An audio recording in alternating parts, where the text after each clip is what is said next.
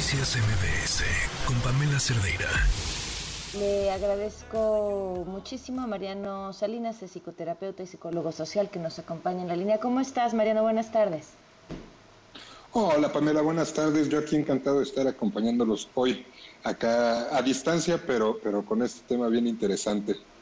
Fíjate que sí me, sorprende muchísimo cuando vemos las imágenes de lo que está sucediendo. Ahorita que acabamos de platicar con la periodista Soledad Durazo su experiencia de lo que vivió, un poco, eh, uno, la resiliencia y dos, eh, la, forma en la que trabaja y nos juega la mente ah, en medio de un desastre como el que vimos.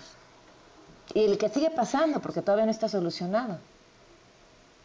Sí, por supuesto. Bueno, todos los impactos que pueden tener estos eventos que nos llevan al límite, ya sea desde catástrofes naturales, ¿no? Como esto que estamos viendo, hasta cuestiones, ¿no? Un poco más de la vida cotidiana, como puede ser un asalto, un accidente, pues ciertamente pueden tener a nivel emocional un impacto muy fuerte, sobre todo si no estamos acostumbrados o empapados un poquito en torno a todo lo que se puede hacer, ya sea como para ayudar a alguien o también para ayudarse a sí mismo. Entonces, todo lo que, lo que puede mover y la cantidad de cuadros que puede provocar, ¿no? de cuadros emocionales, es inmensa y, además muy variada, lo cual hace todavía más importante la información en torno a cómo abordar este tipo de situaciones, ¿no? ¿Y qué es, qué es, qué es lo que, cómo se puede ayudar a alguien y qué es lo que hoy necesitaría la población afectada? Eh, digo, entiendo primero pues cubrir sus necesidades básicas, pero, pero emocionalmente. Sí, bueno, por supuesto, ¿no? Está, está la atención a la emergencia en sí, pero bueno, hablando específicamente del ámbito psicológico, pues está de entrada esto que conocemos como, los PAPS, ¿no? Que son los primeros auxilios psicológicos, que básicamente no, no, no es una intervención que necesariamente tengan que hacer especialistas como tal, obviamente eso siempre será lo más recomendable, pero de pronto, ¿no? Socorristas, gente que está ayudando, que puedan tener un cierto conocimiento en torno a ello, también pueden, pueden ejecutarlos y que básicamente se reducen a, dentro de lo posible, tratar de hacer que las personas que están viviendo esa crisis, que están totalmente rebasadas por la situación, puedan empezar a sentirse un poquito más en control del asunto evidentemente en una, en una situación como, como esta, ¿no? como este ejemplo de Acapulco, es muy difícil, pero el chiste de la intervención es justo eso, ¿no? Desde tú tomar a una persona y poderle este, ayudar, ¿no? Hasta a contactar a algún familiar o conseguir un teléfono, eh, ayudarle, ¿no? a, que siga ciertas indicaciones, eh, quizás para, un, para, para llegar a un albergue, cosas así. Todo eso que va dándole estructura nuevamente a la persona dentro de lo posible, porque sabemos que el asunto va muchísimo más allá, pero todo esto que le puede ayudar a dar estructura es lo que le permite básicamente a la mente sentirse un poco más en control y empezar el proceso de digerir y de empezar a acomodar las cosas poco a poco. Obviamente esto no es una terapia, obviamente estamos hablando de que esto solamente se intenta para reducir el impacto y tratar de, evitar, ¿no? De repente situaciones como el estrés agudo, el estrés postraumático, las depresiones, que seguramente serán problemas que se van, a, se van a presentar más adelante, pero que esta primera reacción puede ser fundamental para que las consecuencias sean muchísimo menores. Básicamente de eso estamos hablando en un primer momento.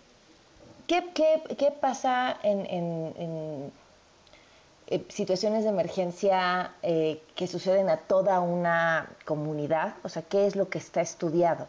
Eh, que empiezan a, vivir una situación de estrés postraumático, cuánto tiempo después, o cómo, cómo reaccionan de manera conjunta a lo que estamos viviendo.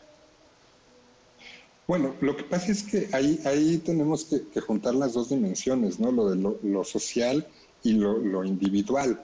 El gran problema de estas, de estas eh, circunstancias a nivel social es que de entrada, pues imagínate, ¿no? Estás frente a un escenario que va muchísimo más allá de ti.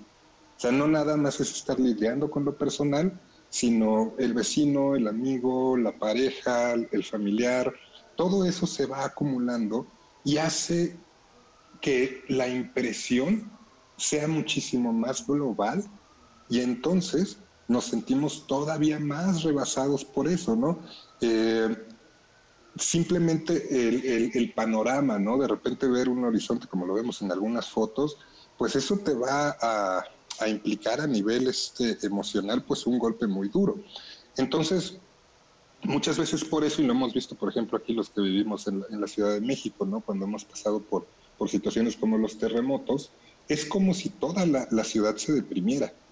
Tal cual. Sí, no, no, y vas por la calle y quieres abrazar a todo mundo. Todo mundo traía una historia de terror que contar. Exactamente, ¿no? Y, los que no vivieron algo, pues se enteraron de algo o, nada más lo vieron, pero es como una, una es como si, nos volviéramos una especie de colmena en ese sentido, ¿no? una colmena emocional. Una tristeza colectiva, claro. Exacto, ¿no? Que envuelve a todos. Entonces, al mismo tiempo, precisamente por eso la respuesta que se tiene muchas veces y que también lo hemos vivido aquí, es este apoyo colectivo. ¿no? Por eso también, del mismo modo que nos impacta de forma negativa, de repente ver, ¿no? La gente que se junta, que ayuda, los que llegan este, a darle de comer a los rescatistas, todo eso, es un poco para hacer balance también a nivel social. Y eso, más o menos, la sociedad se puede ir regulando de alguna manera, tiene, tiene esta capacidad. Por supuesto, entre más este apoyo haya, por ejemplo, de, de instituciones, ¿no? Este, ver que se están haciendo cosas, todo eso va ayudando.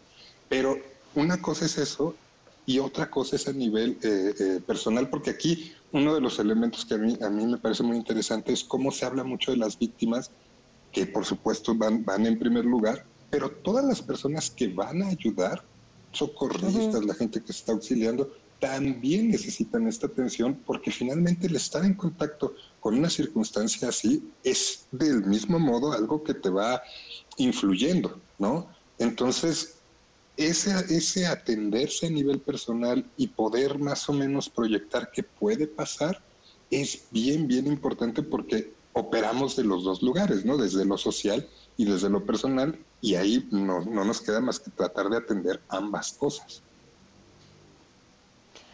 Pues eh, qué buena información tan interesante nos, nos compartes, Mariano. Eh, nada más una última pregunta. Esto, hablabas de, de, esto ayudar como una autorregulación que hace la sociedad.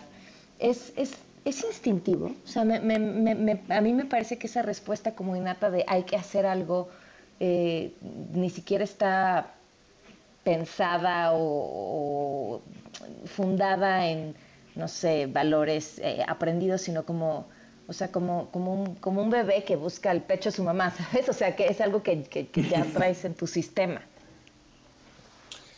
Mira, yo no, yo no diría que es instintivo como tal, porque también tenemos anécdotas que, que indican un poco lo contrario. Bueno, algunas, ¿no? Este, sí, sí, sí, algunas. Afortunadamente las menos, ¿no? Sí, Ciertamente.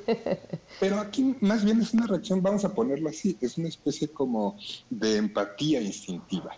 ¿No? De, de, reaccionar al dolor del otro, sobre todo eh, en estos momentos donde, donde uno se siente eh, no nada más involucrado, sino identificado, ¿no? Es una especie como de espejeo y que sí, ciertamente la sociedad tiende, tiende a, reaccionar así, pero necesita una estructura, ¿no? Porque también eh, uno por más que quiera, que quiera ayudar, hay ciertas formas, ¿no? Por ejemplo, hablando de esto de los eh, primeros auxilios, eh, yo de repente, por ejemplo, llegar con alguien y decirle qué hacer, ¿no? Y ser como muy directivo y cosas así, puede causar más bien más problemas a la postre que ayuda. ¿No? Aquí estamos hablando de la importancia de la escucha, estamos importancia, hablando de la importancia de darle un lugar a las emociones de las personas y no nada más querer llegar y resolver y a ver y ya despierta. Es, es, son cosas que tendríamos que, saber, ¿no? Incluso a nivel poblacional y más, ¿no? De, repente estando pues en zonas, ¿no? Más o menos este, con, con este riesgo alto, por la Ciudad de México de temblores, ¿no? En las costas, cosas así. Entonces, sí es todo, es todo un tema que, requiere un cierto grado de, preparación, más allá ¿no? de este instinto que de repente, pues sí, ¿no? Vemos este, a alguien que está sufriendo y es un poco el impulso de, querer ayudar, ¿no? Y más cuando nos sentimos involucrados como comunidad. Claro. Pues Mariana, te agradezco muchísimo que nos hayas acompañado y que nos des esta, esta información tan importante. Ya hemos aprendido que cuidar la salud mental y emocional es importantísimo. Muchísimas gracias. No, hombre, gracias a ti, yo encantado. Noticias MBS con Pamela Cerdeira.